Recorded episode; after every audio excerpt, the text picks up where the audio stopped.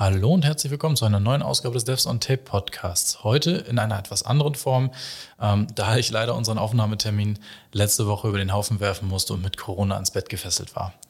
Ich äh, freue mich dennoch, hier das Intro sprechen zu dürfen ähm, für eine tolle, interessante Folge, in der Caro über ihren Werdegang zur selbstständigen Beraterin im Oracle Apex-Umfeld in Hamburg sprechen wird und uns ein bisschen Hintergrundinformationen über sie als Person ähm, erzählen wird. Das finde ich ganz interessant, ähm, da natürlich in einem Podcast, wo zwei Personen sich alle zwei Wochen einmal unterhalten, ähm, ja, da die ein oder andere Reaktion oder Sicht der Dinge etwas besser einordnen zu können, da hilft es meistens, äh, wenn man die Person, die man da äh, hört, etwas besser kennt. Die Chance nutzen wir diese Woche und ähm, hören uns dann in zwei Wochen bei der nächsten regulären Folge wieder. Und bis dahin wünsche ich viel Spaß mit der neuen Folge Devs on Tape.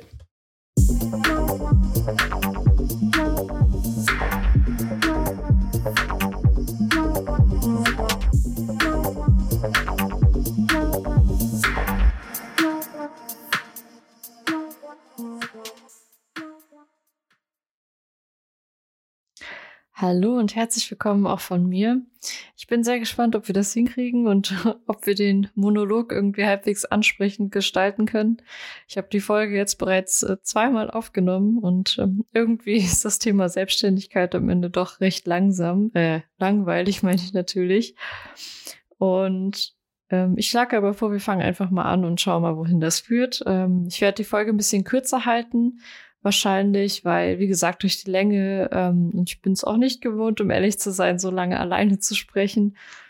Ähm, ja, insofern schauen wir mal, wie es läuft. Ja, also ihr kennt mich ja schon. Ähm, ich bin die komme aus, aus Hamburg, bin Oracle Apex Entwicklerin und ich bin selbstständig. Also selbstständige Oracle Apex Entwicklerin ähm, habe mich vor, vor vier Jahren, also in 2018, habe ich mich selbstständig gemacht, nachdem ich so eine kleine Reise durch verschiedene Unternehmen unternommen habe, quasi. Nach meiner Ausbildung, habe ich mich dann irgendwann entschieden, mich selbstständig zu machen. Und äh, der Grund, warum das so ist, äh, das würde ich einmal kurz aufrollen, ähm, welche Stationen ich im Beruf ja durchlaufen bin wenn ihr dazu mehr wissen möchtet, ähm, in der Beschreibung der Folge äh, habe ich meine E-Mail-Adresse auch hinterlegt, heißt natürlich auch. Und ähm, ihr könnt mir gerne schreiben, wenn ihr dazu Fragen habt, falls ihr euch selbstständig machen möchtet. Und ja, ich glaube, so ist das am besten. ja, ähm, vom, vom Beruf her und von der Entwicklung her äh, habe ich eigentlich seit meiner Ausbildung zur Fachinformatikerin für Systemintegration in IT-Dienstleistungs- oder Beratungsunternehmen gearbeitet. Und mh, mm, was, was macht die Arbeit dort ja, so besonders. Im Endeffekt, man arbeitet ja nicht so richtig für die, für die Firma, sondern halt, ja, für den Kunden. Äh, man, man sieht dort sehr, sehr viel, weil man auch sehr viel rumkommt. Man äh, sammelt sehr viele Erfahrungen. Man sammelt sehr schnell Erfahrungen durch die verschiedenen Projekte. Man, man lernt gegebenenfalls, wenn man möchte, viele verschiedene Technologien kennen. Das Ganze ist aber immer ein bisschen stressig. Ähm, Gerade für so Leute wie, wie mich, die so ein bisschen ja wie so ein kleiner Workaholic sind, ähm, die investieren da natürlich auch sehr, sehr viel Zeit da rein. Und im Endeffekt macht die Arbeit dann natürlich Spaß, aber irgendwo wird es dann auch stressig. Ähm, vor allen Dingen, weil man ja auch äh, natürlich die Projekte äh, abschließen möchte. Man möchte sie erfolgreich abschließen, man möchte eine gute Arbeit abliefern und ja, da hm, ist es manchmal einfach ein bisschen stressig dann.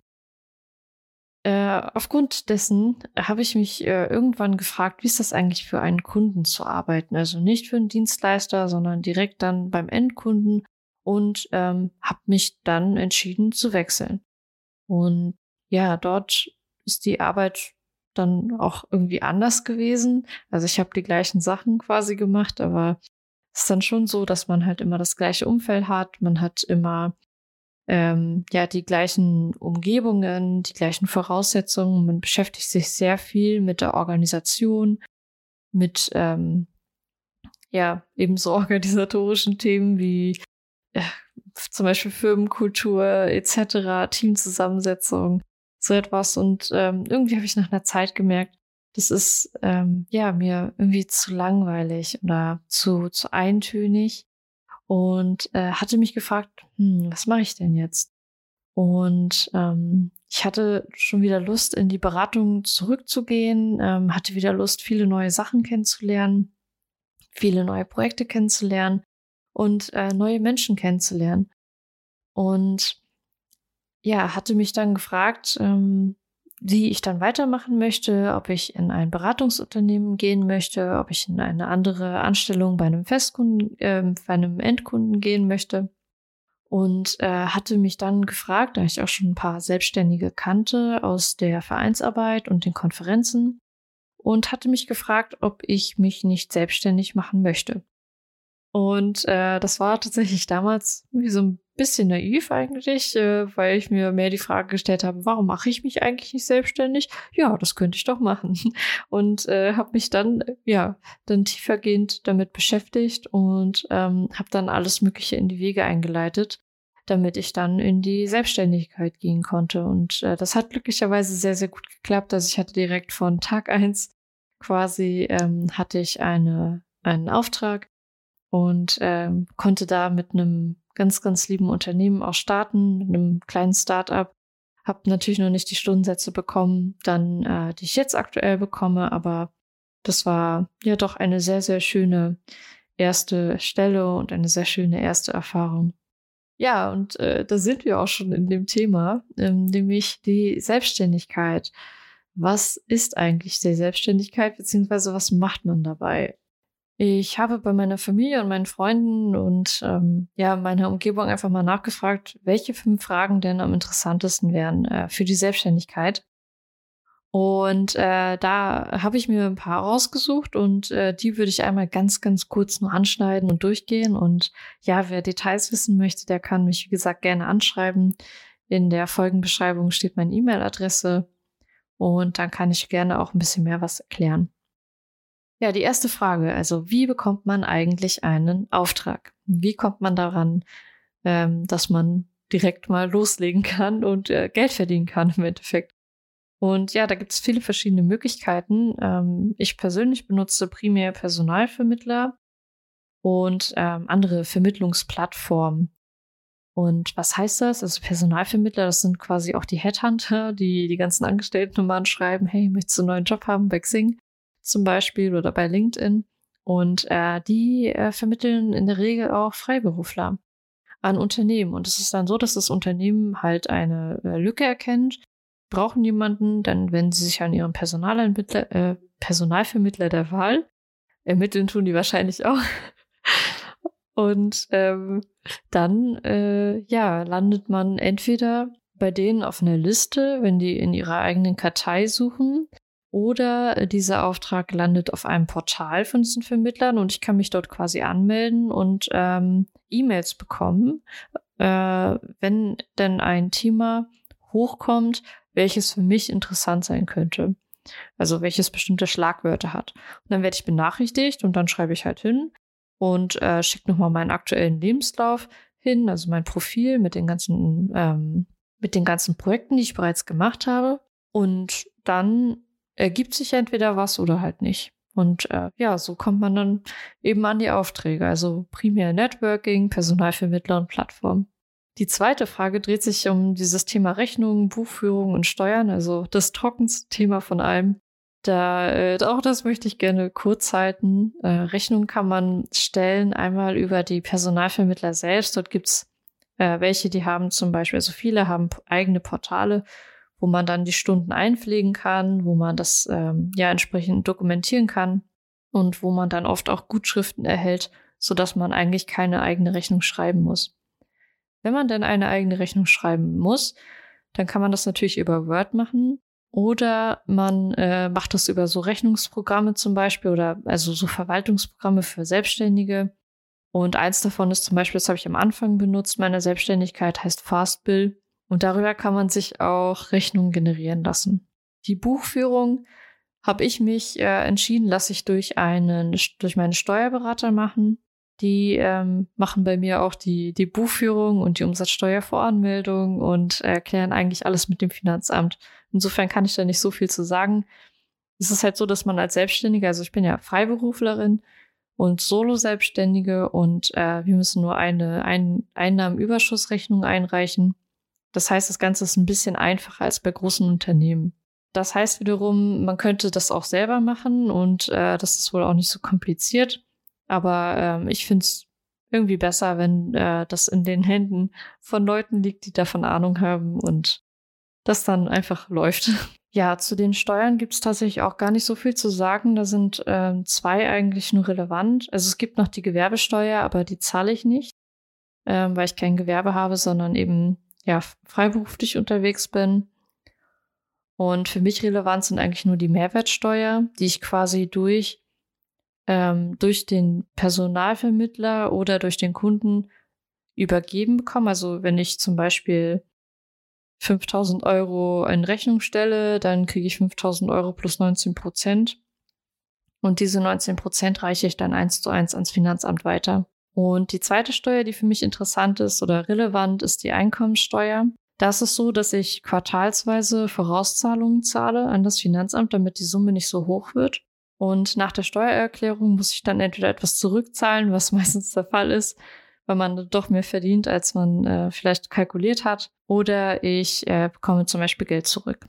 Das ist ja sehr unterschiedlich. Ich für mich ähm, habe gemerkt, dass mein ähm, der der ja Steuersatz, den ich für mich ansetze, wo ich dann den das Geld dann auch entsprechend zurücklege, sind zum Beispiel 35 Prozent. Also ich, ähm, das rechnet sich dann ja aus dem Steuersatz äh, minus diese 9000 Euro Freibetrag. Und ähm, ja, so kann man sich das so ein bisschen berechnen und im Schnitt passt bei mir 35 Prozent. Das dritte Thema dreht sich um Vorausplanen wegen Leerlauf und Rücklagen. Und ähm, hier ist es so, ich habe da von Anfang an, bin ich da sehr passiv rangegangen, also sehr, ähm, ja, wie sagt man, negativ. Ähm, ich habe immer ein bisschen mehr zurückgelegt, als ich vielleicht auch hätte müssen. Und das liegt einfach daran, dass ich gerne gewappnet bin für schlechte Zeiten, wie zum Beispiel bei Krankheit oder für größeren Urlaub oder falls mal irgendwas los ist, falls ich mal keinen Auftrag habe, falls ich mir sehr, sehr viele Steuern zurückzahlen muss.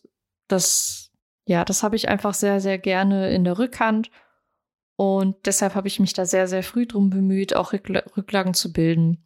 Das kann ich auch jedem anderen nur empfehlen. Also wenn man sich mal selbstständig macht, dann sollte auf jeden Fall auch ähm, entsprechende Beträge sollten dann zurückgelegt werden und vielleicht auch angelegt werden. Bei einem Freiberufler-Stammtisch habe ich mal mitbekommen, dass das so, also dass viele äh, sich versuchen, so im Rahmen von einem Jahr zu, ähm, zu halten. Das heißt, dass man quasi das Geld, das man für ein Jahr braucht, also auch inklusive Rentenversicherung, Krankenkasse, je nachdem, was man da alles zahlt, ähm, und die eigenen Fixkosten natürlich, beziehungsweise das eigene Fixgehalt, das man sich dann vielleicht auszahlt, ähm, dass man das halt in der Rückhand hat. Ja, und da sind wir auch schon bei den letzten zwei Punkten. Also der vierte ist, ähm, welche Vorteile hat man eigentlich von der Selbstständigkeit? Und ich finde, das ist ein, ein sehr, sehr individuelles Thema. Ähm, ich persönlich finde am besten die wechselnden Projekte und äh, dass ich mir auch meine Wunschprojekte auswählen kann, ähm, theoretisch zumindest. Und äh, ja, dass ich halt einfach mh, hm, für mich entscheiden kann, was ich machen möchte. Also zum Beispiel, wenn ich nur einen Kunden haben möchte, der nur drei Tage die Woche, der nur drei Tage die Woche jemanden braucht und ich dann zwei Tage frei habe, dann kann ich das halt für mich entscheiden, ohne irgend mit irgendwem Rücksprache halten zu müssen. Ich habe die freie Entfaltung und Gestaltung meines Unternehmens in dem Sinne, meiner ähm, ja, Präsenz und äh, kann mich zum Beispiel auch von heute auf morgen entscheiden, dass ich ein Produkt anbieten möchte, welches ich selbst entwickelt habe. Ich kann mir so viel Urlaub nehmen, wie ich möchte. Ich kann auf die Konferenzen gehen, wie ich möchte. Und ich kann mir Wissen aneignen, wie ich möchte und in welche Richtung ich möchte. Und kann dann auch entsprechend die Projekte wahrnehmen, die ich möchte. Das sind alles so Vorteile. Ein Vorteil, den ich mir hier gar nicht mal aufgeschrieben habe, weil er für mich nicht so im Vordergrund steht, ist, ähm, man hat halt ein sehr gutes Gehalt ähm, Gerade wenn man keine Ausfälle hat, wenn man keine Leerläufe hat und wenn man nicht krank ist, verdient man äh, sehr, sehr gut und ähm, wahrscheinlich auch mehr, als man jemals äh, erreichen könnte in einer Festanstellung ähm, im, im technischen Bereich. Ja, aber was sind äh, die größten Hindernisse? Das sind, das ist die letzte Frage. Also was sind so die Downsides von dem Ganzen? Und ja, eine Sache ist ähm, auf jeden Fall, dass man auch so ein bisschen mit Unsicherheiten klarkommen muss. Äh, wen, die wenigsten Kunden bieten einem direkt einen Vertrag für drei Jahre an oder so, sondern oft sind das drei bis sechs, maximal zwölf Monate. Äh, oftmals auch mit ähm, Hinblick auf eine Verlängerung. Aber das muss nicht heißen, dass man auch tatsächlich verlängert wird, gerade wenn das Budget dann vielleicht ausgeht. Der zweite Punkt ist, dass man niemanden hat, der auf einen aufpasst. Hm, was bedeutet das? Das heißt, zum Beispiel so Leute, die ähm, dazu neigen, eher viel zu arbeiten, wie ich zum Beispiel, hm, die haben niemanden, der eine Fürsorgepflicht für einen hat. Also es gibt niemanden, der auf einen aufpasst, weil ich halt für mich selber verantwortlich bin. Und ähm, ja, man neigt dann doch dazu, vielleicht ein bisschen mehr zu arbeiten, vielleicht ähm, aus verschiedensten Gründen. Vielleicht ist man da vielleicht ein bisschen zu sehr engagiert, vielleicht möchte man äh, mehr Geld haben. Je nachdem äh, gibt es verschiedene Gründe und ja, da, wie gesagt, da passt einfach keiner auf einen auf und du musst es halt selber irgendwie in den Griff bekommen, dass man da halbwegs gesund bleibt, weil wir wissen ja, Krankheit ist schwierig. Mit äh, dem Gehalt, wenn man nicht arbeitet, kriegt man halt auch kein Geld. Und äh, das Geld von der Krankenkasse ist jetzt auch nicht ähm, ja so viel, was man dann da bekommt. Man hat kein Team, man hat keine Events mit dem Unternehmen oder dem Team und man hat kein Verbundenheitsgefühl wie das, was man hat, wenn man angestellt ist. Selbst ähm, in einem Beratungsunternehmen habe ich ja irgendwie eine Art Verbundenheitsgefühl mit meinen Kollegen, mit denen ich in einem Team arbeite, ähm, mit denen ich vielleicht interne IT-Konferenzen ähm, besuche oder ähm, mit denen ich halt oder mit denen ich Erfahrungen und Vorträge teile. Der nächste Punkt, den habe ich schon öfter angesprochen, man kriegt halt kein Geld, wenn man Urlaub hat oder krank ist. Das ist, glaube ich, so, ähm, ja, das ist einfach, einfach diese Unsicherheitssparte, die da so ein bisschen mit da reingeht. Wenn man, wenn man viel äh, Urlaub machen möchte, dann kann man das natürlich, aber man muss halt einfach immer ein bisschen gucken, dass man dann auch trotzdem genug Rücklagen hat und dass man trotzdem genug Einnahmen hat. Ähm, es gibt aber auch unterschiedliche Modelle. Zum Beispiel kenne ich auch jemanden, der ein halbes Jahr arbeitet und die andere Hälfte des Jahres dann eher so gemeinnützige Arbeiten wahrnimmt, die, ähm, die er nicht vergütet bekommt. Und das kann man natürlich dann mit Absicht so machen, aber ähm, wie gesagt, da muss man halt einfach gucken, wie das dann finanziell ausschaut. Und ähm, ja, das Letzte ist, man stellt sich das oft so vor, dass man halt alles entscheiden kann, dass man alles selber machen kann, dass man quasi aufstehen kann, wann man möchte. Und dann setzt man sich an den Schreibtisch, wenn man möchte und macht alles, wie man selber möchte. Aber in, in, in der Praxis sieht das dann trotzdem oft nicht so aus, weil man sich auch einfach irgendwo an den Kunden richten muss, äh, je nachdem, wann er arbeitet äh, oder wann da wichtige Termine sind, an denen, dann, an denen man teilnehmen muss muss man dann halt auch mal früher aufstehen, ähm, um dieses banale Beispiel zu nennen. Äh, oder vor Corona war das zumindest so, dass auch viele Kunden zum Beispiel, zumindest in meinem Bereich, auf eine Anwesenheit ähm, bestanden haben. Weil mittlerweile ist es ja so, dass viele auch Homeoffice anbieten und ja, mal schauen, wie sich das entwickelt. Finde ich auf jeden Fall eine sehr gute Entwicklung. Aber in der Realität, wie gesagt, schaut das dann auch immer ein bisschen anders aus, dass man dann doch nicht so, ja, ich sag mal, so viele Freiheiten hat, wie man es vielleicht ähm, gedacht hatte. Ja, und das waren dann diese fünf Fragen. Ich hoffe, es war halbwegs interessant und ähm, auch nicht so schnell. Wie gesagt, es ist ein Thema, darüber kann man gefühlt tagelang sprechen. Ähm, das haben ja die zwei vorherigen Aufnahmen gezeigt. Ähm, mit den ganzen Detailinformationen über die Steuern und was man alles machen muss, wenn man sich selbstständig machen möchte und so. Ich hoffe aber, es war trotzdem spannend und ja, ich bedanke mich sehr und äh, freue mich schon auf die nächste Folge dann wieder mit äh, Kai und vielleicht auch einem Gast, je nachdem. Wir haben auf jeden Fall ziemlich coole Themen vorbereitet und äh, ja, ich wünsche euch noch einen wunderschönen Tag.